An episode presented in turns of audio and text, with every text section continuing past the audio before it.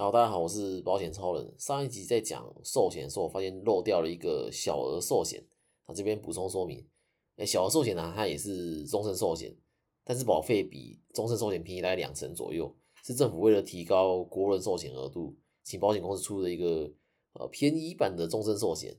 那也因为比较便宜，所以投保后如果在三年内身故的话，只会退还保费加计利息。也因为比较便宜，所以有额度跟张数的限制。不然大家都只投保小额寿险的。以前一个人最多是买两张小额，后来可以放到三张。那今年五月一号呢，可以放到四张。那额度的部分呢，以前最多是五十万，保额五十万。那后来可以放到七十万。那今年五月一号呢，也可以放到九十万。所以如果我第一张就投保九十万的保额，那因为已经保到保额的上限了，所以就不能再买第二张或第三张。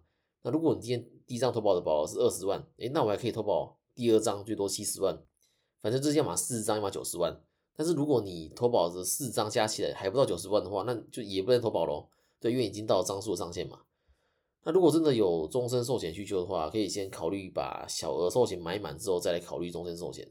我之前有遇到一个保德信的同业，现在保德信改名叫台信人寿了。保德信这间公司很有趣，他们主要是销售寿险为主。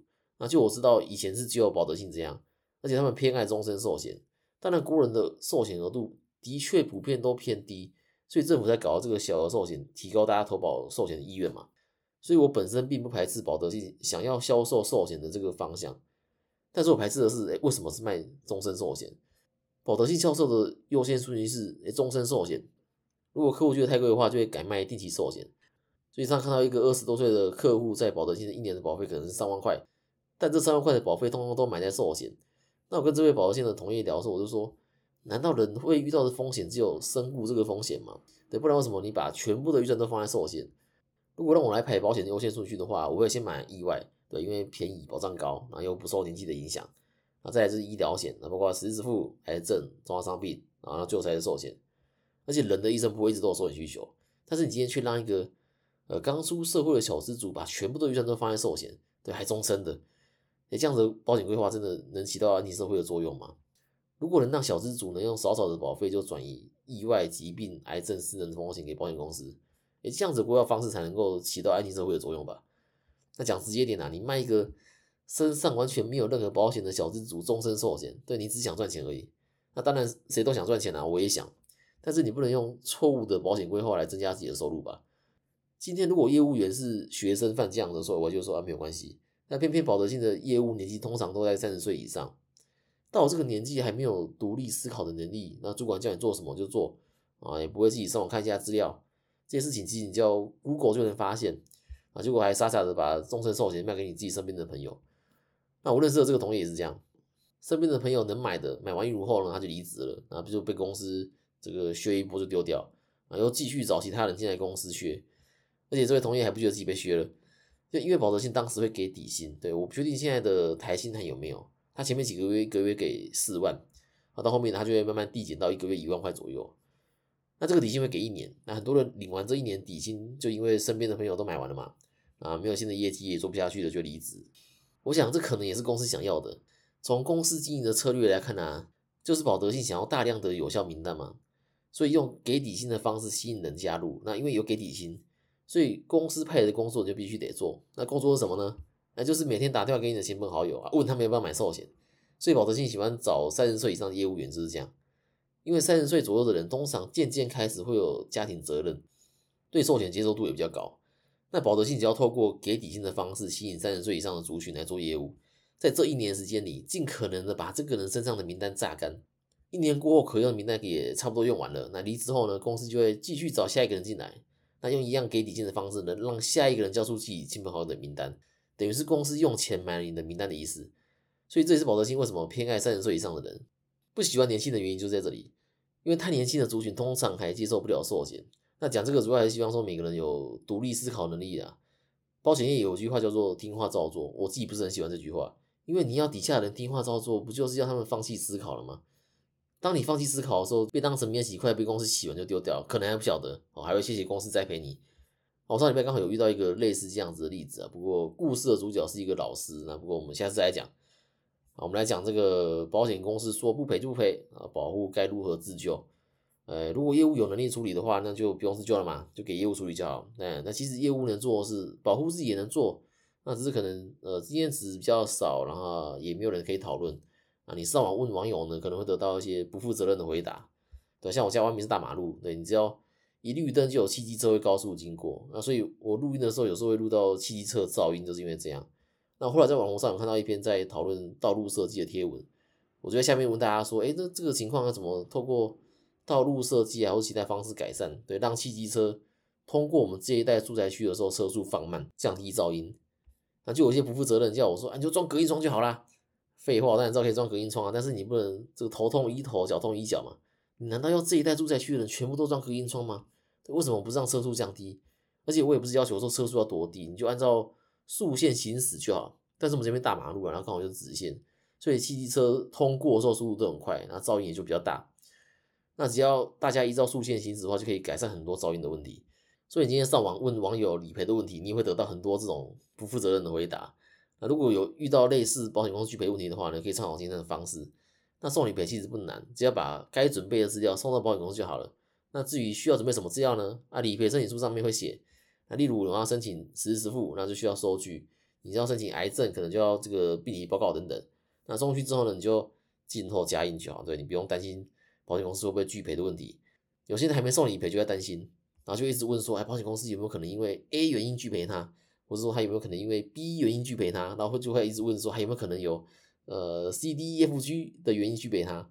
对我刚才说你不要担心这些，虽然真的拒赔，保险公司也会告诉你拒赔的原因。结果这客户担心一堆，后来根本就没有遇到任何问题，就直接赔下来了。那我就跟他说：你看你当时担心这么多，根本是多余的。就像刚刚说的嘛，虽然真的拒赔，又写因为什么原因不赔嘛。那我们在针对这个原因去解决就好了。举一个之前在节目中说过例子，对，因为我之前提到这些拒赔的时候，通常都是当成主题前的案例分享，所以没有办法从标题得知说我在自己主题有讲过这个案例，所以讲说来做一集这样子的内容，让有遇到拒赔困扰的听众可以直接收听这一集，可以比较快速的获得想要资讯。哦今天日久有遇到一个多汗症的案例，那多汗症顾名思义就是特别会流汗。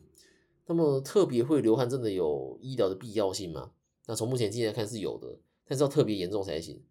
例如多汗症这个症状已经影响你的生活作息或是社交关系的话，那就有其必要性。那我遇到这个案例也是属于症状比较严重的，那治疗方式就是把汗腺切除，那门诊手术就可以完成。那我这个客户呢是在皮肤科诊所做这个手术，花了四万块。那还有这个客户的保险管理很好，他之前就保了三张的医疗支持付，那分别保了国泰人寿。宏泰人寿还有台湾人寿，我可以来复习这三家的门诊手术费额度分别有多少。首先，国泰是一万五，宏泰是二十万，那台湾人寿也是二十万。光从额度就能够发现说，哎，差很多。对，那你问我说，哎，客户为什么要保国泰的啊？因为人情保，没办法。那三家理赔呢，都送了相同的收据跟诊断书。那如果都全赔的话，国泰可以理赔一万五，那宏泰人寿可以赔四万，啊，台湾人寿也是可以赔四万，甚至客户这边有在台寿这边附加手术险。如果连手术险也算进去的话，台湾人寿可以赔到快十万。但是这三家分别都用了不同的原因拒赔。对，那先讲结论啊。那结结论就是最后三家都还是赔了。那宏泰跟国泰这边，他拒赔的原因是说，呃，客户动这个手术啊，不是在医院开的，所以拒赔。因为早期要住院才能动手术，到了今天只要门诊就能处理。简单来说，就是早期的保单跟现在的医疗技术有落差，所以这类的争议案件就越来越多。那主管机关呢，早在民国九十九年的时候就有发文解释过，如果手术在医院跟诊所间有高度替代性的话，就算这个手术在诊所开的，那也要理赔。所以我就帮客户打了一篇温柔的沟通文，并附上这则主管机关的发文内容。哎，结果国泰跟宏泰哎，马上就打电话给我的客户说，哎，可以理赔。所以你看，保险公司的拒赔理由未必每次都合理，更多时候是在等你拿出正确的函释或是其他有利的证据。哎，只要拿出来，哎，保险公司就马上理赔。那要是你拿不出来呢？哎，保险公司就省起来了嘛。对，反正你不知道怎么跟我要，你打电话到客服骂人，你到分公司去骂人都没有用，不会因为这样子赔你了。但是你只要拿出正确的资料，坐在电脑前面打一篇沟通文给保险公司，哎，连电话都不用打啊，保险公司会自己打来说他愿意赔。等这样子比到分公司骂人好多了吧？对，而且还更有用。那国泰这边呢，就赔了一万五。那宏泰他打给我客户说，哎，愿不愿意用协商的方式，就是用一万五来结案？那结果客户这边可能是太高兴了，因为本来不赔嘛，对吧？现在愿意赔一万五了，就直接答应他。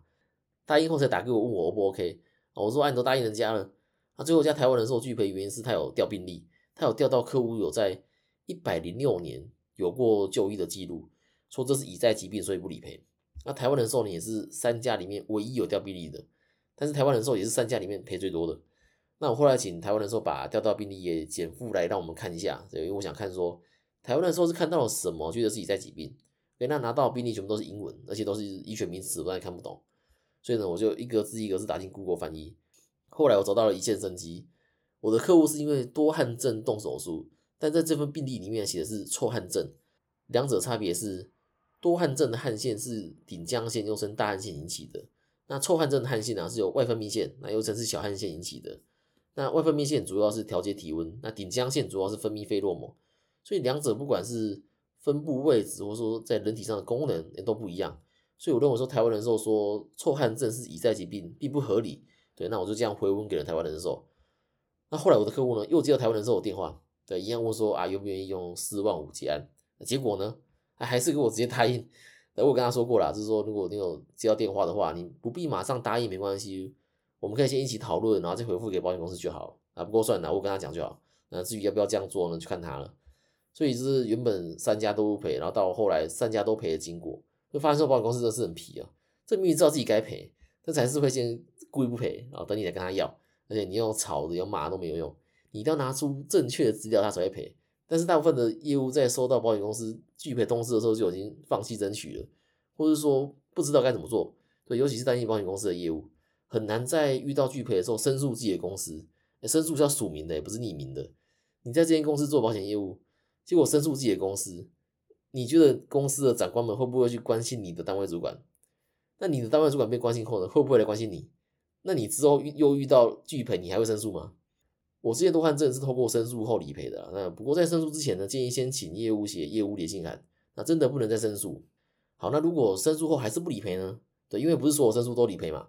那如果申诉还是不理赔的话呢，你可以申请金融评议。这个有点像是车祸的鉴定委员会，由金融评议中心呢来当公正第三方。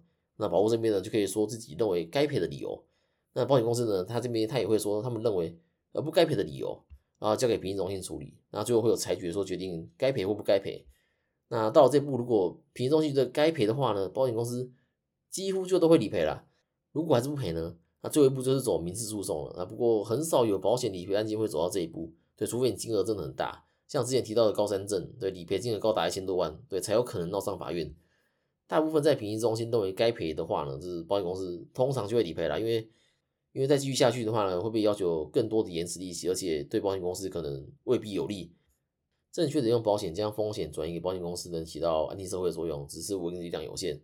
那如果觉得今天这集对你有帮助的话呢，可以把我的频道或者节目传给你的朋友，让你朋友也能找到适合自己的保险。那记得大家关注还有五星加评论，有问题可以留言给我。